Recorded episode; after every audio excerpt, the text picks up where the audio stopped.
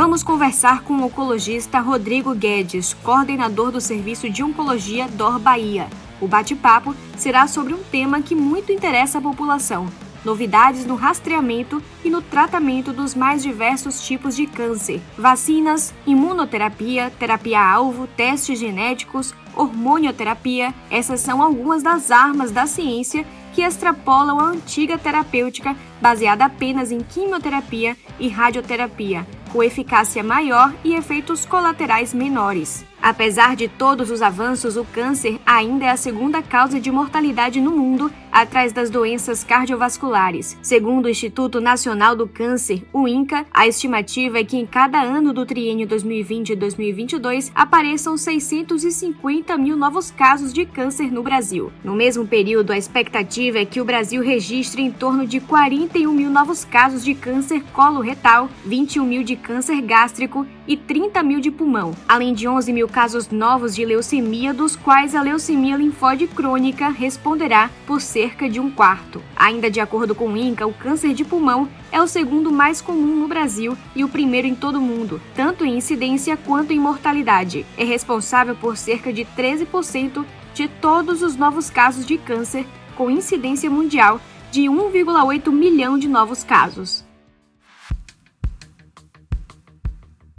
Doutor Rodrigo Guedes, muito obrigada, viu, por participar aqui desse bate-papo com a gente, ceder esse tempo para conversar sobre esse assunto, certo? Eu que agradeço o convite, fico muito lisonjeado de participar do portal Muita Informação e agradeço especialmente ao Oswaldo Lira, um amigo de longa data.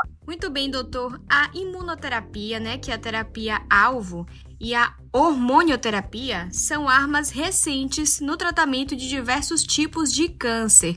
Eu gostaria que você explicasse um pouquinho para os nossos ouvintes como é que funciona cada uma delas, quais são suas vantagens em relação às terapêuticas mais antigas, como a quimioterapia e a radioterapia, por exemplo. Antes de falar especificamente sobre a imunoterapia, a terapia alta a hormonioterapia, vou colocar um cenário aqui do tratamento oncológico. O câncer nada mais é do que uma célula que através de uma mutação, se tornou estranha ao organismo e ganhou a capacidade de se proliferar de forma desordenada, dando metástases. Então, o câncer é uma degeneração de uma célula normal. Os tratamentos oncológicos antigos, como você falou, a quimioterapia, que ainda é muito utilizada e bastante útil em diversos tipos de tumores, eles são remédios, ou seja, são drogas que atuam na divisão celular de forma inespecífica, ou seja, ela atua em todas as células, nas cancerígenas e nas não cancerígenas, mas elas atacam preferencialmente as cancerígenas, porque elas se dividem de forma mais acelerada. Então, as células cancerígenas são mais afetadas e, consequentemente, a gente usa os quimioterápicos para tratamento de câncer. Só que esses tratamentos de quimioterapia, eles estão relacionados a alguns efeitos colaterais que a gente conhece muito historicamente, como enjoo e vômitos, aumento do risco de infecções, baixa de imunidade, queda de cabelo, entre outros. Com o avançar das pesquisas da oncologia, do tratamento do câncer, surgiram novas oportunidades de tratamento. Uma delas é a imunoterapia que você citou. O que é a imunoterapia? É uma medicação específica que não age diretamente no tumor, no câncer. Ela age sim nas células de defesa do organismo, os chamados linfócitos, que são os soldadinhos das células de defesa do organismo, potencializando esses linfócitos a atacarem o tumor.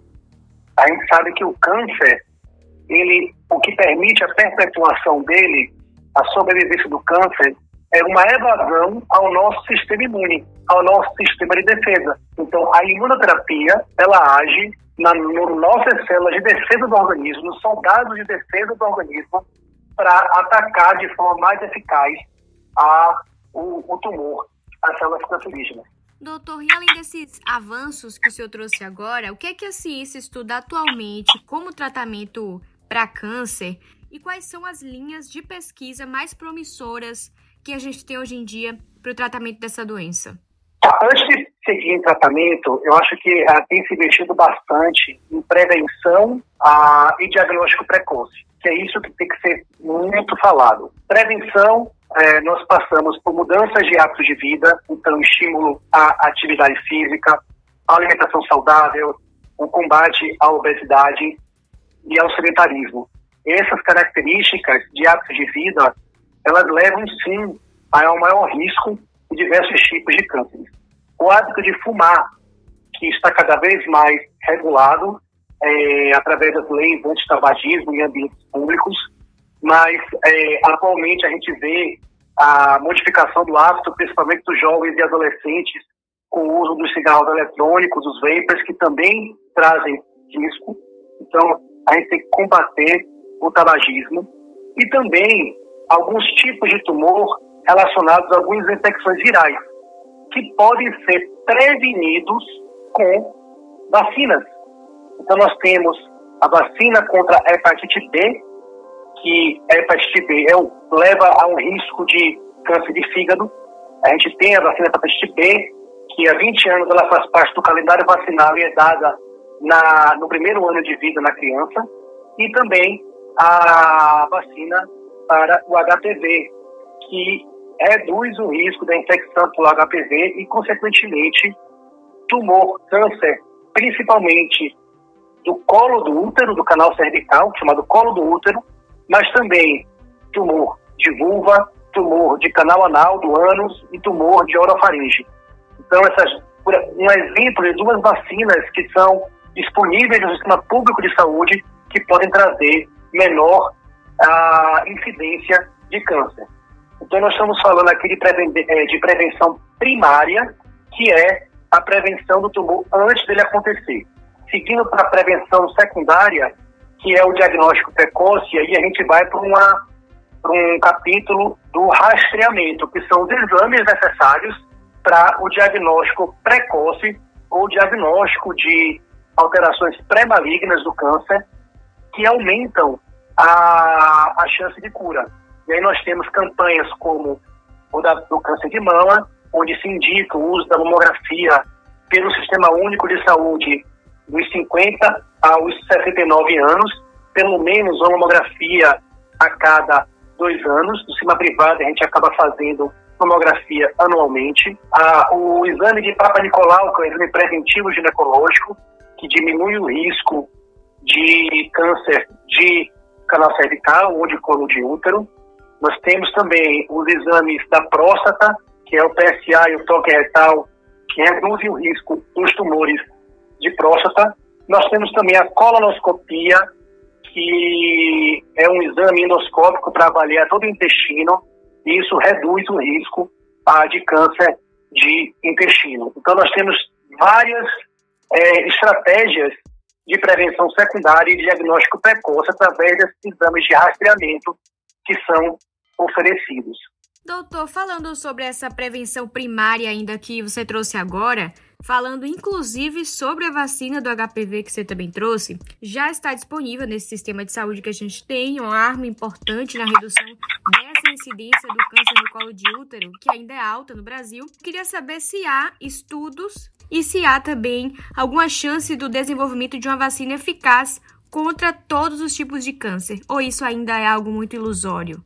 Bom, Bruna, é, isso é algo ainda distante, porque o tumor ele tem origem multifatorial. Ele não é um vírus específico que a gente pode desenvolver uma vacina. O uso da imunoterapia que eu relatei no início funciona como uma potencialização do sistema imune contra um tumor. A diferença da vacina é que ela funciona contra um tumor já estabelecido. E a vacina seria uma prevenção a, a um tumor que não se estabeleceu ainda. Então está muito distante. A gente tem correntes de WhatsApp e vídeos na internet dizendo que existe vacina, que foi desenvolvida em São Paulo e que é esperança. Infelizmente, não temos ainda uma vacina para o câncer propriamente dita de forma global. Outra situação que o senhor trouxe, doutor, foi com relação a esses testes, né, para descobrir precocemente a incidência dessas doenças. Que testes genéticos já estão disponíveis no mercado hoje para o rastreamento da doença? É, a gente tem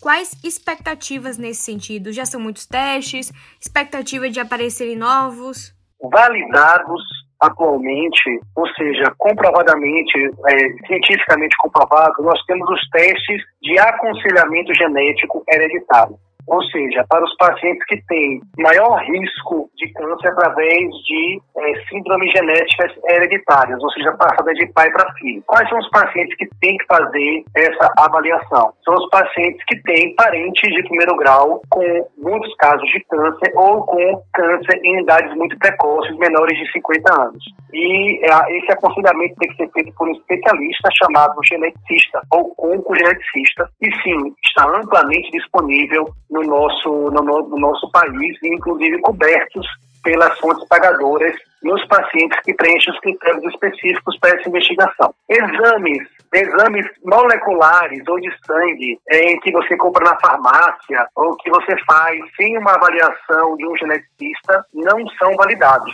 Não tem comprovação científica, ah, senão a gente fazia para todo mundo e não precisava fazer mais preventivo ginecológico, preventivo de mama, mamografia, etc. Não existe comprovação científica no mercado até existe algumas referências nesse sentido, mas não existe validação científica para fazê-los. Inclusive, eu ia perguntar isso agora, doutor. Então, esses testes moleculares, eles ainda não são a realidade para o grande público, não é isso? Esses testes moleculares, de forma de screening, ou seja, de rastreamento populacional, não. Os testes moleculares para pacientes selecionados que têm maior risco de câncer de origem hereditária, sim, mas tem que preencher alguns critérios para fazê-los. Agora, doutor, a vigilância ativa, né, que é iniciada, indicada para os tratamentos de determinados tipos de câncer, também representa um avanço nessa abordagem da doença. Muitos pacientes se sentem inseguros ainda com essa estratégia. Há algum risco ou ela é 100% segura? Então, o, o, tumor que a gente mais faz vigilância ativa é um tipo específico de câncer de próstata, de baixo risco de progressão, especificamente um, um, um dado técnico que chama da Gleason 6, com PSA baixo, ou seja, é um segmento, um público muito restrito e que segue, através do segmento ativo, ela, ela segue alguns critérios obrigatórios, como realização de avaliações trimestrais ou semestrais, com avaliação de exame de sangue, toque retal e até biópsias seriadas. Então, segmento ativo é seguro porque é um segmento ativo, não é um segmento ah, te vejo daqui a um ano sem nenhum exame. Não, existe um protocolo para segmento ativo. E sim, ele é bastante seguro e eficaz se cumprida essas situações em que o paciente seja muito individualizado e que todos os critérios de exame, de segmento sejam realizados. O problema é que, culturalmente, os pacientes têm muita dificuldade de seguir o segmento ativo pela expectativa, pela ansiedade de, de, de ter um tumor convivendo dentro de você. Mas, para aqueles pacientes que se, se mostram confortáveis em seguir com o, a, a vigilância ativa, aí sim seguro e comprovadamente seguro pela literatura. Doutor Rodrigo Guedes, o câncer de pulmão é o que mais mata hoje no mundo. O que há de mais promissor no tratamento para diagnóstico precoce e tratamento desses tumores? O que esperar dos estudos em andamento voltados né, para o câncer de pulmão? O câncer de pulmão realmente é um dos tumores que mais mata no mundo e ele tem uma relação muito estreita com o tabagismo. Então, a primeira coisa que a gente tem que pensar no câncer de pulmão é combate ao tabagismo e as campanhas anti-tabágico. A uma outra questão é a do rastreamento. Existem, sim, protocolos de rastreamento para os pacientes fumantes ou que já fumaram, através da realização de tomografia, e é uma tomografia especial chamada de, de baixa radiação, onde a chance de radiação é baixa e é indicada para esses pacientes fumantes. Ah, não é uma política pública nacional, mas é feita sim a, a nível privado é, para pacientes fumantes com o objetivo de detecção precoce do tumor do câncer de pulmão. Ah, em relação ao tratamento, houve um grande avanço no tratamento do câncer de pulmão nos últimos anos, principalmente através da, do melhor entendimento das mutações, das alterações moleculares que o câncer de pulmão possui. Vamos lembrar que todo tumor ele é uma célula que foi normal e que através de uma mutação tornou-se alterada, tornou-se maligna. Então, há um entendimento das várias mutações em que a, o câncer de pulmão pode ser a, decorrente e algumas dessas mutações elas têm é, tratamentos-alvo, como você falou, terapias-alvo já estabelecidas na, no mercado mundial e brasileiro. Por exemplo, uma mutação chamada EGFR, a gente já tem tratamento específico. Uma outra mutação chamada ALK, nós já temos tratamento específico e por aí vai. Além disso, a imunoterapia também ela foi testada e mostrou-se benéfica e com, levando ao aumento de sobrevida de forma significativa para os pacientes com câncer de pulmão. Então, nós temos avanços na, no rastreamento precoce, no rastreamento, na detecção precoce do câncer de pulmão, como nós temos avanços também no tratamento da doença avançada, principalmente da terapia-alvo e da imunoterapia, Luna. Doutor, falando ainda sobre esses tipos de cânceres que são mais letais, temos os tumores de ovário e de pâncreas, que assim como de pulmão, são difíceis de diagnosticar em fase inicial. Já existem estudos para a descoberta de exames e rastreamento dessas doenças?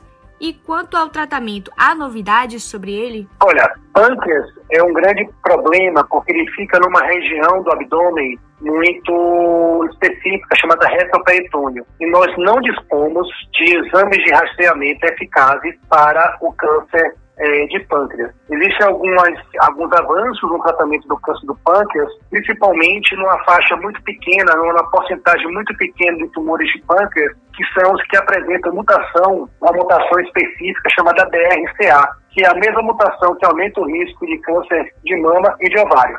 E quanto à quimioterapia oral, doutor? Ela é considerada um avanço no tratamento? Já é disponibilizada por planos de saúde também? Boa pergunta, Bruna. Quimioterapia oral nada mais é que a mesma quimioterapia oferecida na veia em forma de comprimidos.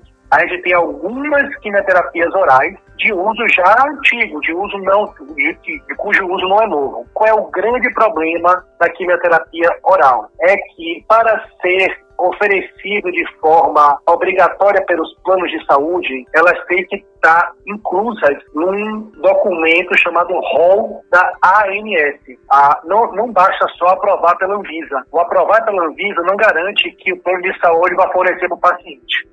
tem que estar incluídas nesse rol da ANS, que é coordenado, esse rol de, de, de medicações que devem ser oferecidas de forma obrigatória para os planos de saúde para os pacientes. Um grande problema é que os critérios para inclusão dessas drogas no rol da ANS não são tão claros. O rol da ANS ele é atualizado só a cada dois anos e muitos, muitos medicamentos eles acabam demorando de entrar nesse rol da ANS e, consequentemente, serem oferecidos para os pacientes ah, com câncer. Existia uma proposta que foi, é, permitir, que foi aprovada no Congresso Nacional para que a quimioterapia oral, uma vez aprovada pela Anvisa, já seja obrigatoriamente disponibilizada pelos planos de saúde, mas não foi sancionada.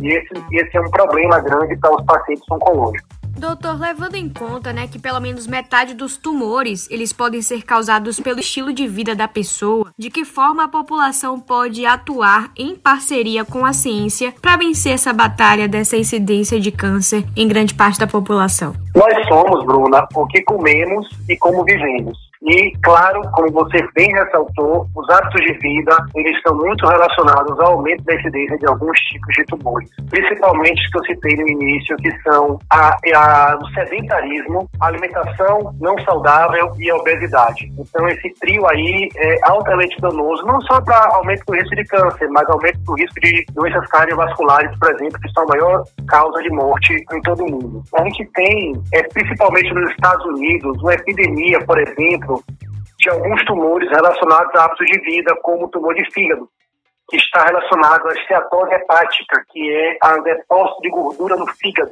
que todo mundo aí acaba perguntando, muitas pessoas a têm, e a gordura no fígado pode, de modo a, se ela persistir e se o paciente não seguir alterações de hábitos de vida, levar ao aumento do risco de cirrose e câncer de fígado. E dentre outras doenças oncológicas, principalmente do intestino, né, a bexiga, entre outros. Então, os hábitos de vida, eles devem ser, é, devemos tomar consciência de que é a principal arma dos, dos fatores de risco que chamam modificáveis, que a gente pode modificar. Existem fatores de risco não modificáveis. Uma delas é a idade. Quanto mais velho, maior risco de câncer. Outra delas é o sexo. O sexo feminino tem maior risco de câncer de mama do que o sexo masculino. Porém, existem fatores de risco modificáveis e hábitos de vida são fatores de risco modificáveis.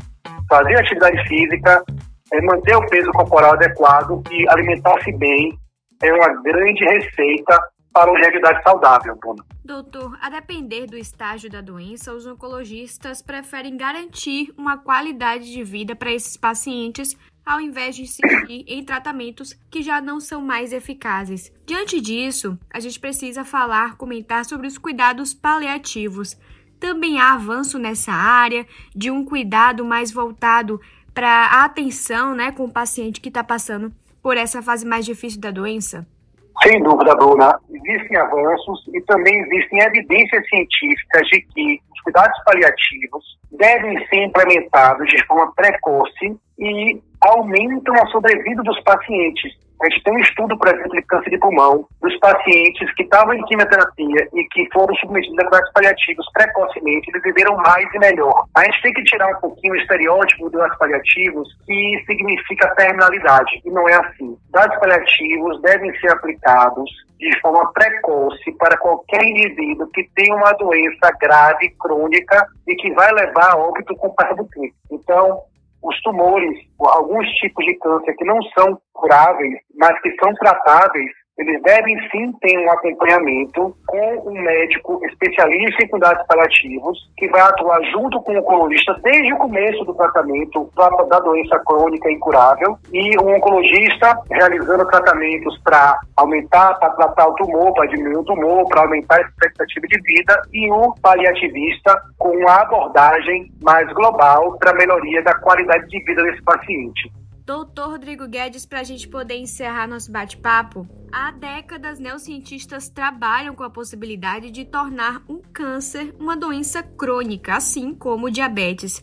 O quão perto a gente está dessa realidade? Isso é possível? Bruno, nós estamos perto, sim. Alguns tipos de tumores a gente já torna praticamente uma doença crônica com controle a longo prazo. Alguns tipos de tumores de mama, por exemplo, a gente torna o controle a longo prazo. Alguns tipos de tumores de cólon, de intestino. Alguns tipos de câncer de pele, principalmente melanoma, a gente torna, sim, tumores, vamos dizer, administráveis com o tempo. A imunoterapia é que surgiu há pouco tempo e está mudando o paradigma do tratamento dos pacientes, ela tem mostrado, sim, é, o que a gente chama de longos respondedores, que são pacientes que mantêm o controle de doença a médio e longo prazo. Então, essa realidade está cada vez mais presente no nosso meio e a ciência está avançando é, de forma galopante. A cada semestre nós temos, nós temos congressos novos da área oncológica com terapias de inovação que aumentam cada vez mais a sobrevida desses pacientes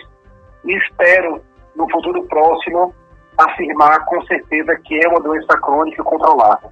Muitos a gente já consegue, mas a gente tem que avançar muito para atingir esse patamar de doença crônica controlada de longo prazo. Doutor Rodrigo Guedes, muito obrigada por esse bate-papo esclarecedor. Trouxe aqui informações muito interessantes sobre essa doença que precisa ser muito desmistificada e faz parte da realidade de muitas pessoas. Obrigada por esse bate-papo, por ter disponibilizado esse tempo aqui para falar com a gente, tá bom? Eu que agradeço a oportunidade e fico à disposição para qualquer esclarecimento adicional. Muito obrigado, pessoal, por muita informação. Siga a gente nas nossas redes sociais e até o próximo podcast.